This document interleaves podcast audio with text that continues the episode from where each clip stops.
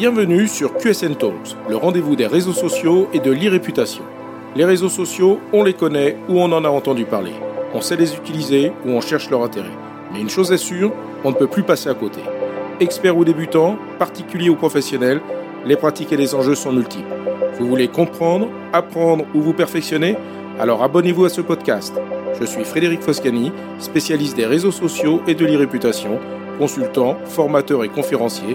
Je vous propose ici des astuces, des news, des analyses, des conseils et les dernières tendances.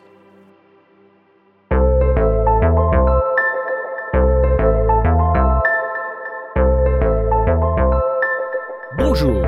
Aujourd'hui, dans QSN Talks, je vais vous parler des pièges que l'on vous tend chaque jour sur LinkedIn pour vous manipuler et vous alerter sur les raisons pour lesquelles je considère qu'il ne faut, sous aucun prétexte, céder à ce type de pratique. C'est par l'exaspération que je ressens à force de découvrir ce type de publication que j'ai souhaité y consacrer un épisode dans QSN Talks. Les pratiques dont je vais vous parler sont initiées sur LinkedIn par de soi-disant experts du digital en général et de LinkedIn en particulier. Coach en tout genre, spécialiste autoproclamé du business développement au travers de LinkedIn ou encore spécialiste du gros hacking. Tous visent sans l'avouer un même résultat, prendre leurs interlocuteurs pour des imbéciles. Cet épisode leur est donc dédié. Toutes les pratiques dont je vais parler ont pour seul but d'essayer de manipuler l'algorithme de LinkedIn à son unique profit. Il faut rappeler que lorsque vous publiez un post sur vos réseaux sociaux, qu'il s'agisse d'une page d'entreprise ou d'un profil personnel, ce post ne sera pas systématiquement vu par l'ensemble de vos abonnés. L'algorithme de chaque réseau social, y compris sur LinkedIn, va tout d'abord afficher votre contenu sur le fil d'actualité d'un très faible pourcentage de vos abonnés. Et c'est en fonction du comportement de cet échantillon d'abonnés sur votre publication que l'algorithme décidera d'augmenter ou non la visibilité de votre poste auprès d'un nombre croissant de vos abonnés. Et c'est pour cela que certains proposent des posts qui sont malheureusement davantage destinés à l'algorithme qu'à leur audience. Une perte de sens réelle qui montre à quel point leur intérêt personnel passe avant l'attention qu'ils sont censés apporter à leurs abonnés. C'est navrant. Bien sûr, avoir une présence active sur LinkedIn signifie que l'on cherche à développer sa visibilité et bien souvent pour servir un objectif de développement de son activité professionnelle. C'est l'une des raisons d'être de LinkedIn et c'est parfaitement respectable, ce n'est pas moi qui dirais le contraire. Cependant, la façon de se comporter sera extrêmement révélatrice de l'intérêt que l'on porte vraiment à ses interlocuteurs potentiels. Tentez de comprendre le mode de fonctionnement de l'algorithme de LinkedIn pour essayer d'augmenter sa visibilité naturelle est une chose, mais il est tout aussi important de ne pas dénaturer son approche en tombant dans des comportements extrêmes qui au final auront un effet déplorable pour vos lecteurs et qui rapidement comprendront vos techniques de manipulation pour servir votre seul intérêt. Voyons donc quels sont ces comportements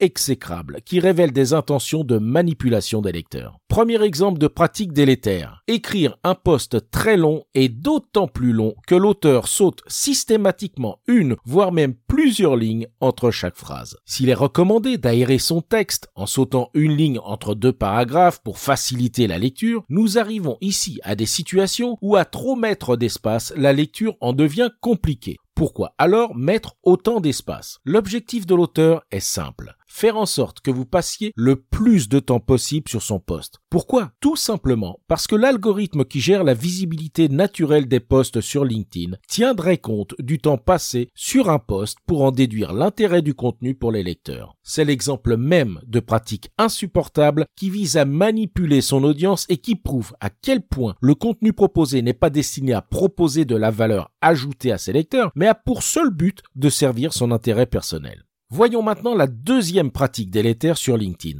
Le lien en commentaire du post. On en a tous vu des posts de ce type où l'on nous dit à la fin du post, pour accéder à l'article ou au contenu, vous trouverez le lien cliquable que j'ai placé dans le premier commentaire de ce post. Encore une preuve que l'auteur du post s'intéresse davantage à ce que pense l'algorithme de lui plutôt que l'intérêt qu'il porte à ses lecteurs en leur compliquant la tâche. On en a vu sur LinkedIn de soi-disant analyses expliquant qu'un lien dans un post réduit la visibilité du dit post et qu'il vaut mieux donc placer le lien en commentaire. Mais se pose-t-on la question de l'intérêt de cette pratique pour le lecteur? Combien d'entre eux, arrivés à la fin du post, feront l'effort d'aller plus loin pour trouver le lien? En termes d'expérience utilisateur, on ne peut pas faire pire. Cette approche est à l'opposé de ce que l'on s'évertue à faire sur la base d'études sérieuses, c'est-à-dire faciliter la navigation et le parcours client l'occurrence du lecteur. Cette pratique est l'exemple type du comportement autocentré par l'auteur du poste qu'il faut fuir et éviter de reproduire. Passons à la troisième pratique insupportable sur LinkedIn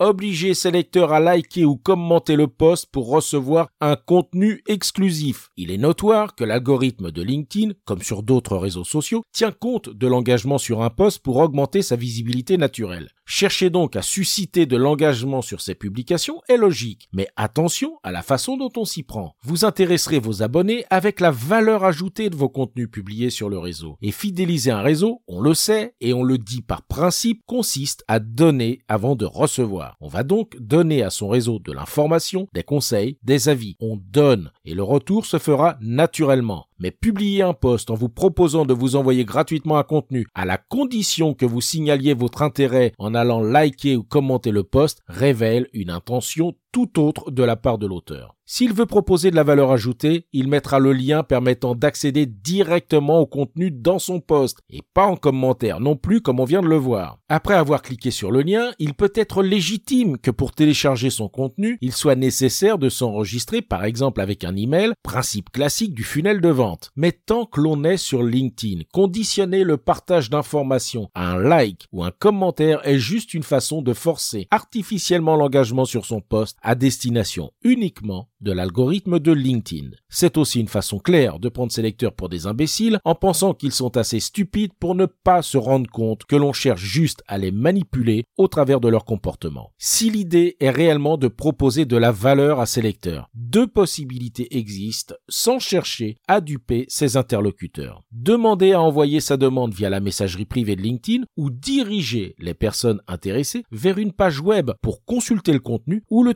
télécharger. Si le téléchargement doit se faire sous condition de saisir des informations telles que son email, comme je le précisais précédemment, le process est cette fois transparent sur l'intention et la personne acceptera de le faire ou non, mais en connaissance de cause. La transparence dans l'intention change tout et est un véritable révélateur de votre personnalité et de votre intégrité. Terminons avec la dernière pratique qui est également une fonctionnalité de publication, le sondage. Depuis que LinkedIn a ajouté cette possibilité de publication, on voit fleurir des sondages aussi inutiles les uns que les autres. Au-delà de l'absence d'intérêt de 99,9% des sondages proposés, voici une nouvelle démonstration de la perte de tout sens commun dans la façon de s'exprimer sur le réseau social avec un seul but, le fameux moi-je. La fonction sondage a pour but d'animer sa communauté et donc de forcer les interactions. Mais est-ce une raison pour que certains ne s'expriment plus que de cette façon Ce qui pouvait s'exprimer naturellement dans un poste devient systématiquement un sondage au point même de proposer un sondage sans rapport avec son poste. Quelle est la logique? Que faites-vous des résultats de ces sondages? Quelle exploitation peut-on en faire en diffusant deux fois par jour des sondages et pour lesquels nous obtenons uniquement, allez, euh, entre 7 et 10 participations? L'intérêt de la fonction de sondage n'a de sens que pour proposer un véritable sujet et permettre notamment d'introduire par la suite un contenu sur le sujet tel qu'un article de blog, un livre blanc, un épisode de podcast, une vidéo, etc.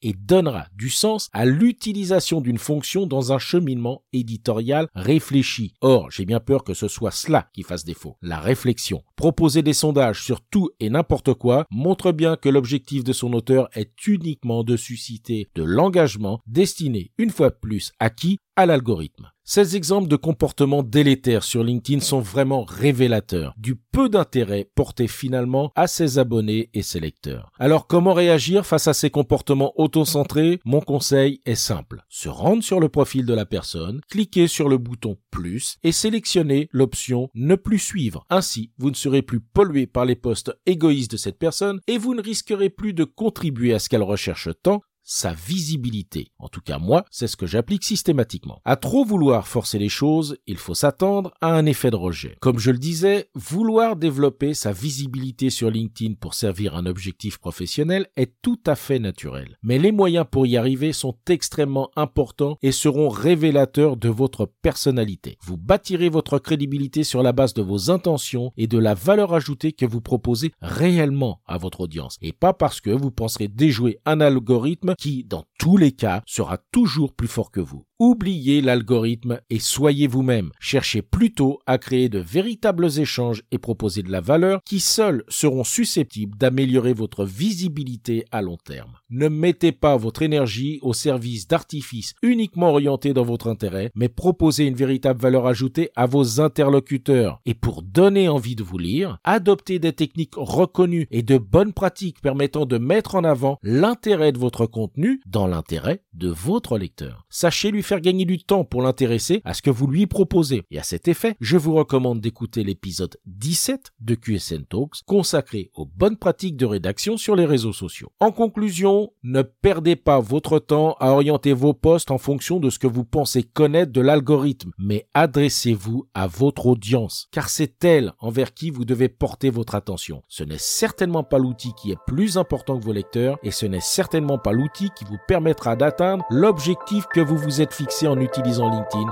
mais vos lecteurs. Cet épisode vous a intéressé? Alors abonnez-vous pour ne pas rater la suite. Et n'hésitez pas à donner 5 étoiles au podcast sur Apple Podcast et à le partager sur vos réseaux sociaux préférés. Ça fait toujours plaisir. Ce podcast est rendu possible par QSN Digital, l'agence que j'ai fondée pour conseiller, accompagner et former les professionnels, entreprises, dirigeants et personnalités à définir et gérer leur stratégie de présence sur les réseaux sociaux et leur e-réputation. Vous avez des problématiques de visibilité, d'image, de veille, de recrutement et de relations clients Vous souhaitez développer votre marque employeur Vous voudriez faire de vos collaborateurs des ambassadeurs Contactez donc QSN Digital pour demander votre coach social media. Je me ferai un plaisir d'échanger avec vous. Pour me trouver, rien de plus simple, demandez à Google ou à vos réseaux sociaux. À bientôt.